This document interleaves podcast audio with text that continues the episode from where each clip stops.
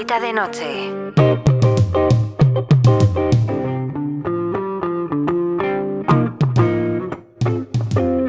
Hola, ¿qué tal? ¿Cómo estáis? Hoy os traigo una adaptación que me he encontrado de casualidad haciendo zapping en la tele.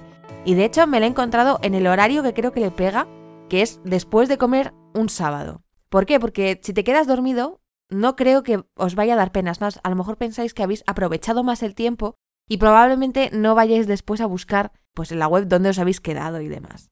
Ya os lo digo, no es la mejor adaptación que he visto, tampoco es que tenga el presupuesto o el elenco que tienen, por ejemplo, las películas que está haciendo ahora Kenneth Branagh de esta misma autora, de Agatha Christie. En 2017 sacó Asesinato en el Oriente Express, que de hecho haré un podcast en breve porque la he visto y tiene cosas muy buenas y otras cosas que no tanto.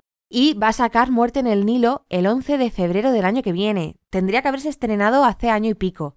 Con el tema de la pandemia, pues ya se sabe, se ha retrasado y como ahora en, en, pues en diciembre y demás salen películas que son muy buenas para evitar la competencia, se ha retrasado aún más. Bueno, pues esto es una película que no tiene nada que ver, no tiene el mismo presupuesto, no tiene el mismo elenco, la única persona que destaca en esto en este reparto es Glenn Gloss, que además es que lo hace tan bien que se lleva por supuesto a todos los compañeros. Es la que más destaca por encima de los protagonistas, que son dos, pero vamos a empezar por el principio. ¿De qué trata este, esta novela?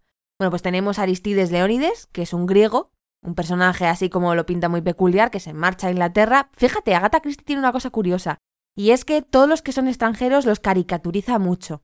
En este caso, bueno, ya veréis por qué es peculiar. En realidad, mm, no llegáis a conocerlo porque básicamente se muere desde el principio. Y eh, va a Inglaterra, se hace millonario, le sale súper bien, crea un imperio, el, el, negocio no sé de qué es, pero tampoco importa, y se casa. Bueno, pues se casa, tiene una familia en una casa que está torcida, que es una metáfora de lo que pasa dentro. Básicamente es que todos se odian. Y entonces, cuando hablo de todos, es que los hijos de sus hijos de sus hijos se han criado, han nacido allí y, en fin, han tenido allí su familia. Y todos se mantienen juntos, pero no unidos. Cada vez que se hablan es para lanzarse pullas, bueno, básicamente es que no se soportan. Esto también es como un reflejo de la casa, que no se sabe cómo, se, man se, mantiene en pie, pero no precisamente porque esté bien construida.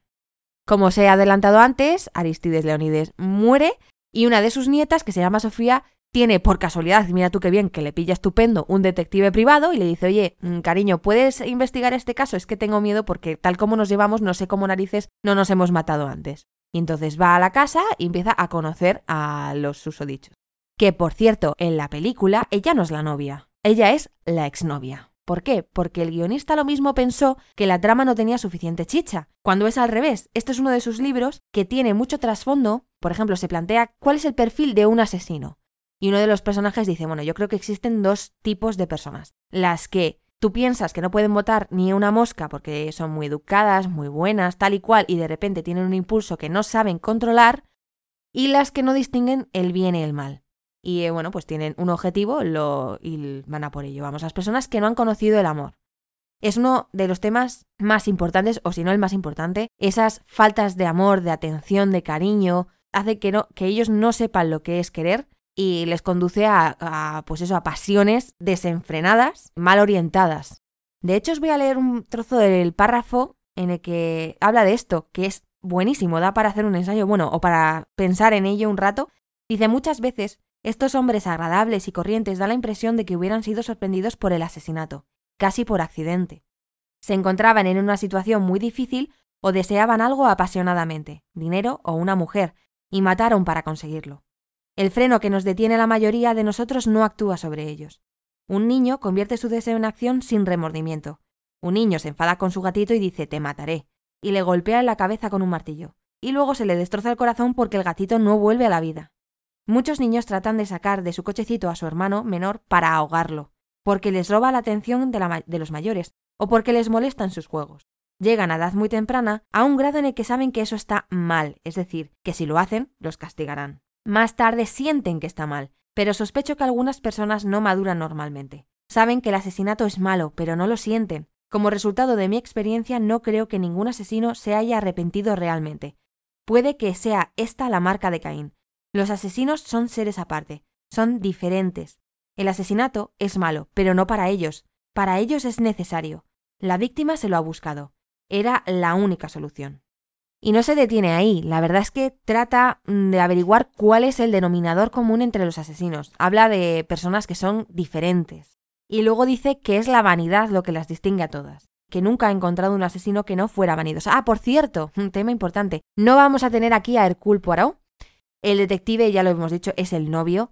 Y en la película, el actor, que es Max Irons, hijo de Jeremy Irons, igual le sentó algo mal durante el rodaje, pero durante todo el rodaje, porque estuviera rodando una escena de amor, una escena de tensión, una escena de interrogando a los, a los testigos, a los testigos, a la familia, lo que fueras. Quedaba igual que el tío sigue con la cara de asco o con la cara de haberse tomado algo que estaba en mal estado. Es que no sé si está mal dirigido o lo han escogido mal. Sofía tampoco me dice demasiado, pero al menos cumple. Em, y el resto del elenco, salvo Glenn Gloss, están ahí caricaturizados. Tampoco casan demasiado o no cogen la esencia de los personajes en, la, en el libro. En el libro es que están esclavos de sus pasiones no tienen freno. Para ti cualquiera de ellos es muy sospechoso. Para ser justos, igual los dos más jóvenes, el chaval adolescente y la niña, sí que lo hacen mejor que los, que los adultos. Pero vamos, que esta peli no destaca por su elenco. Lo que podríamos decir que está muy bien es la ambientación. Otra cosa que sí que me gustó fue el final. Dices, madre mía, qué fuerte que acabe así, porque no es como otros libros que descubres al asesino y dices, bueno, pues ya sabíamos que el mundo estaba lleno de personas poco turbias, que nunca sabes realmente lo que hay detrás de lo que, esa persona piensa, lo que esa persona siente, y a veces sorprende, como ya hemos visto. No, es que en este caso es tan cruel que duele que acabe de esa manera. Ya lo dice el propio libro. Solo aquellos a quienes uno quiere de verdad pueden hacer intolerable nuestra vida. Todo encierra una enseñanza.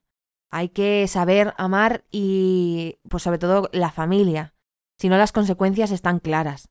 Básicamente va de esto, la casa torcida, ¿por qué está torcida? Pues porque no tiene buenos cimientos. Llegará un momento en que se caiga, y ha llegado ese momento. Lo que no entiendo es cómo mm, los personajes... Ah, bueno, sí.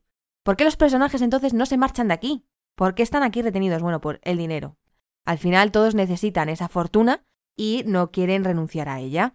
Además, todos son un desastre y a pesar de tener oportunidades para hacer buenas cosas o grandes proyectos, porque dinero no les falta, lo malgastan. Al final se dejan llevar, pues eso, lo de siempre, es que son las pasiones el, punto central de, esta novela. Poco más os puedo decir, que lo leáis porque os va a gustar bastante. Si queréis una alternativa a Gata Christie o después de este queréis leer más de ella, tengo una reseña de Navidades Trágicas en el podcast que os voy a dejar la descripción abajo para que podáis ir directamente sin tener que buscar. Y nada, que mm, es un libro en el que además podéis extraer muchas enseñanzas porque os podéis ver o bien reflejados vosotros mismos o ciertas situaciones a vuestro alrededor. Y al final la moraleja es la de siempre. Eh, si le pones cariño, si quieres a la gente de tu alrededor, puedes evitar muchas situaciones, porque al final lo que estás creando son, es una familia eh, llena de monstruos. Y nada más que añadir, me despido de vosotros con el eslogan del canal como es habitual. Ya sabéis que el mundo ya es suficientemente deprimente como para no aprovechar la mejor vía de escape, la literatura.